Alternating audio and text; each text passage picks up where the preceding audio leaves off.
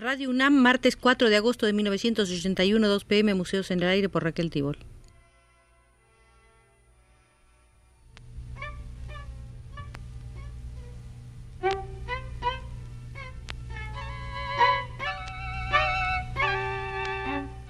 Museos en el Aire.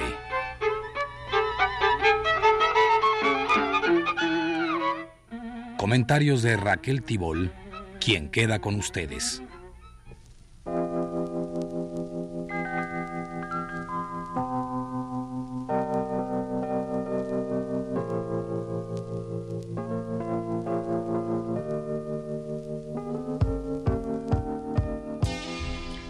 Durante dos martes hemos visitado el Museo de la Amistad y nos hemos encontrado con Raúl Flores Guerrero y Francisco de la Maza, dos investigadores de arte desaparecidos ya, a quienes en vida, pese a las diferencias de edades, unió una amistad profunda de identificación en el afecto y en el terreno profesional. Raúl Flores Guerrero, el más joven, murió primero, solo, en su departamento de estudiante, cerca de la Universidad de Columbia, a tres años de su muerte, Francisco de la Maza reunió sus cartas, las cartas que Raúl le había enviado desde los Estados Unidos, y después de hacer una selección, editó solo 36 ejemplares de un pequeño libro que todo él cabe en una mano.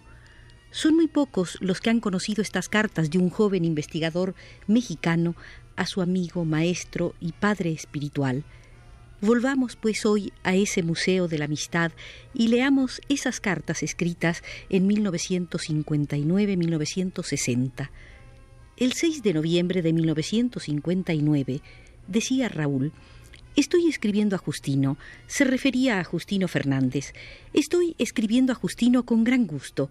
Inclusive creo que nuestra correspondencia nos está acercando más, puesto que puedo permitirme hablar más claramente con él de lo que pienso, aunque sin la extensión que quisiera por falta de tiempo que no de ganas. La clase que llevo de filosofía del arte es la mejor de Columbia. El maestro ha estado analizando claramente la poética de Aristóteles en relación con el drama griego.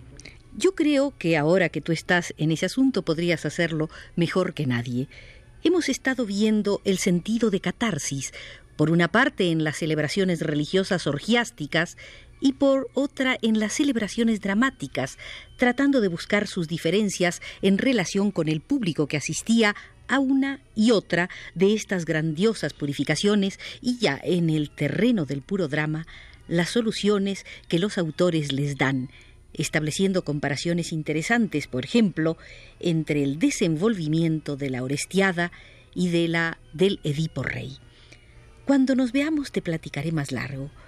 Me dices que no te hablo de lo que he visto muerto, pero es que no he visto nada muerto, me he concretado a verlo vivo, y es que creo que aun cuando me decida a ir a verlo muerto, lo veré vibrando de vitalidad, puesto que al través de los escultores y pintores contemporáneos compruebo que en un mundo como este, los museos participan siempre en el nuevo arte, aunque a veces insensiblemente, cosa que no se ha podido lograr en México por falta de vuelo de los artistas mexicanistas, entre comillas, que esperan todo de la arqueología y no de su talento, salvo aquellos que han sustituido las enseñanzas del museo con la imaginación y la intuición avivadas por la sensibilidad, como son los coroneles, gironellas, rojos y demás, de los que he hablado a Justino en otras cartas. Te ha tocado en suerte que esta sea la tercera larga carta que escribo y ya me muero de sueño. Así es que para la próxima vez te prometo que será la primera y que mis sonoros saludos de hermano entrañable te lleguen hasta los huesos, Raúl.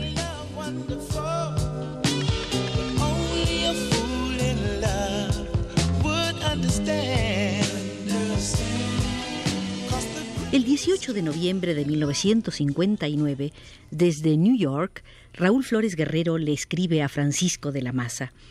El frío está ya del carajo. Qué bonito suena escribir palabrotas desde aquí. Salir a la calle es una aventura glacial. Ahora me he propuesto leer en el delicioso calorcito de mi cuarto, pero resulta que todo se me va en hacer mis tareas de buen estudiante del idioma y en escribir cartas. Y ni una ni otra cosa me pesan. Al contrario, pero me desespero de no poder estudiar como quisiera. Como corresponde a tu carácter troglodita, no me has contestado. Y ahora que vivo por las cartas y para las cartas, eso es horrible, y más aún cuando tú y Lynn, se refiere Raúl a Lynn Durán, su esposa y madre de su hijo Octavio, tú y Lynn son las más cercanas almas que tengo en el mundo. De repente se me ha hecho presente la belleza de nuestro idioma en las clases de Andrés y Duarte, y también se me ha aparecido en su grandeza la significación de la literatura hispanoamericana. Con Andrés he sabido de Sarmiento y de Martí y de Rodó, y lo único que siento es no tener tiempo para leerlos aquí en medio de mis preocupaciones del arte abstracto, de la escultura contemporánea, de los verbos irregulares y el arte de los indios del noroeste de América. Lynn vendrá dentro de un mes y te juro que me muero por verla. Para mí este viaje se justificaría solo por el hecho de haber descubierto la profundidad de mi amor por ella.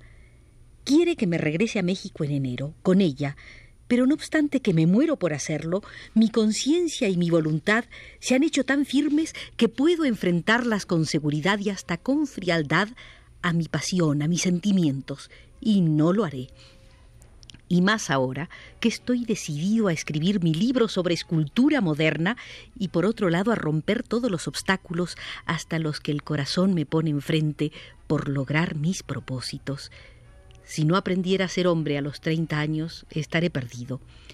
Cuando me doy cuenta de que apenas estoy a la mitad del camino en este viaje tan significativo, a veces me desespero y hago entrar toda mi inteligencia y toda mi voluntad para dominar mis soledades y mis emociones plagadas de añoranzas.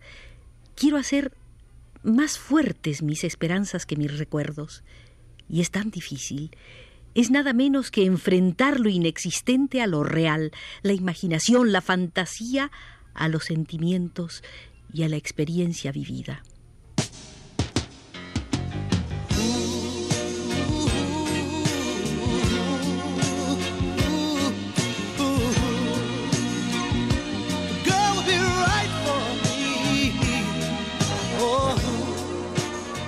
Poco a poco voy tomándole cariño a este cuartito azul en el que vivo, con sus dos ventanas, dos ojos, que me hacen participar de la vida de afuera, aunque son ventanas de típico patio neoyorquino, cerrado a todo lo que no sea la lluvia y el cielo, a los calzones de los puertorriqueños que cada noche se pelean aquí arriba, o el brasier de la gorda señora de enfrente que cuelga de los tendederos corredizos, o los pobres viejos que noche tras noche se pasan horas sentados frente a la televisión.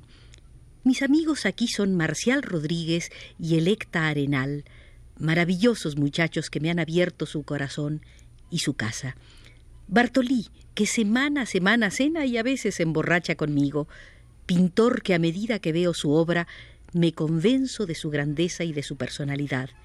Y Andrés, se refería a Raúl Flores Guerrero, al escritor Andrés y Duarte. Tan viejo y tan niño, tan sabio y tan ingenuo, con tantos recuerdos atrás de él, con tantas esperanzas aún por delante. El otro día, después de la clase que da en Columbia, salimos juntos. Me invitó a tomar un trago en su departamento en el Hotel París cerca del Hudson.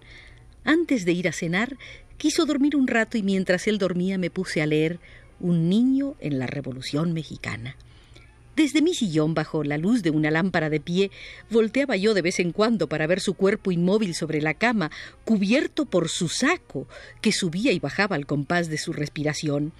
Siempre duerme así en las tardes con el saco sobre su pecho. Dice que es una herencia de su vida en España durante la guerra. Para estar seguro lo apresaba entre sus manos. Al leer su libro me parecía que oía su voz. Escribe como habla las voces que a veces oía yo en los departamentos cercanos me hacían pensar en que él, hombre de los pantanos de Tabasco, y yo, hombre de la altiplanicie, éramos algo ajeno a este mundo. Él dormido y yo despierto, formábamos un solo bloque de mexicanidad extraviado en Manhattan.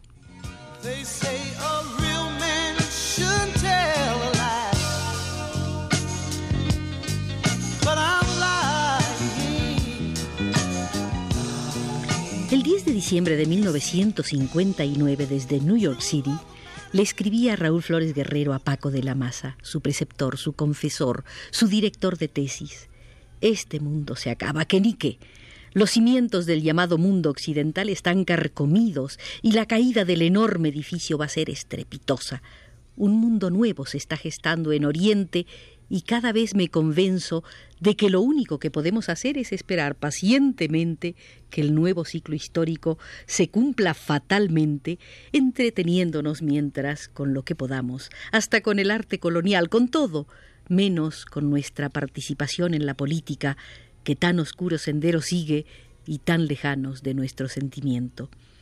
Nueva York ya no me domina, al contrario, me siento como dueño de ella, pero esta semana me bajó el ánimo otra vez, pues me di cabal cuenta de que por encima de mi capacidad de adaptación, mayor de lo que yo mismo me esperaba, la diferencia que existe entre este mundo y el nuestro es pavorosa. Y ya que no me preocupo tanto por mí, sino por los otros que pertenecen a ese nuestro mundo y que no pueden entender qué pasa aquí. Es por eso que trato de sacar del abismo a un pintor colombiano amigo mío que hace poco expuso en Bellas Artes. Pablo Agudelo, quien llevado por su infinita ingenuidad de provinciano, se ha lanzado a la aventura de conquistar a Nueva York con su pintura. No sé si reír o llorar. El caso es que está aquí hecho cisco a las primeras de cambio. Ya le estoy consiguiendo una galería para que exponga. A ver si sale del paso o se hunde. Por otro lado, dos de mis compañeros de Yale, esta misma semana, también han puesto en claro que no es tan fácil para los jóvenes cambiar radicalmente de atmósfera. Uno se suicidó en Harvard, católico, el franquista, él, rompió una ventana y con los cristales rotos en la mano se rebanó el pescuezo una y otra vez hasta que llegó a la horta. El otro me cayó aquí sucio y barbón, sin un quinto, había desertado de Pennsylvania University. No podía más. Viene a que un jesuita, su compatriota, le preste dinero para regresar. Aquí está en mi cuarto por algunos días mientras llega Lynn. Dice que la soledad de su escuela y la estupidez de sus compañeros, máquinas de estudiar que no van a ninguna parte ni siquiera al conocimiento, le han deshecho los nervios y la moral por completo. Pero esto me ha demostrado qué seguro estoy de mí mismo, puesto que puedo vencer hasta los conflictos de mi corazón y seguir apechugando. Tal vez no es seguridad, sino que soy muy conchudo. Pero si no viniera Lynn, no sé si mi caparazón sea lo suficientemente fuerte para detenerme por cinco meses más fuera de México.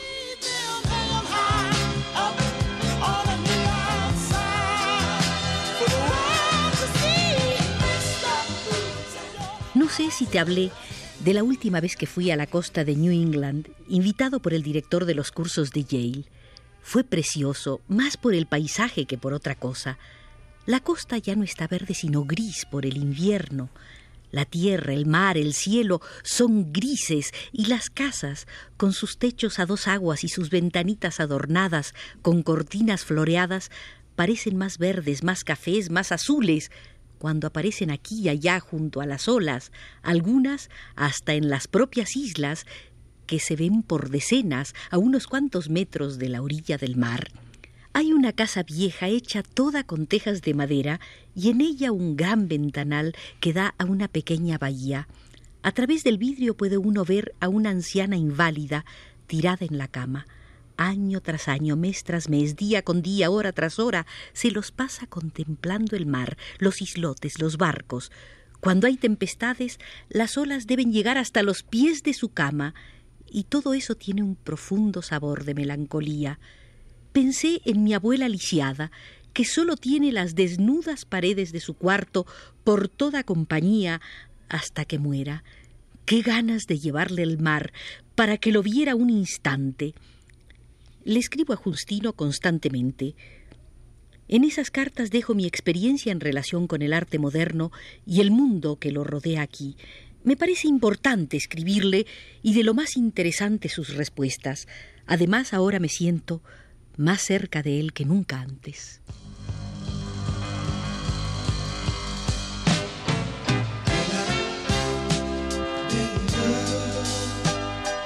Con esta referencia a Justino Fernández, hecha por Raúl Flores Guerrero, nos retiramos del Museo de la Amistad al que nos dio acceso Paco de la Maza. Por indicación de Pedro Bermúdez desde los controles, ya cerramos las puertas.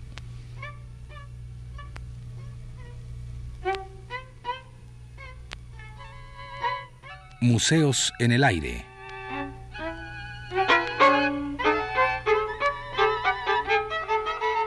Comentarios de Raquel Tibol.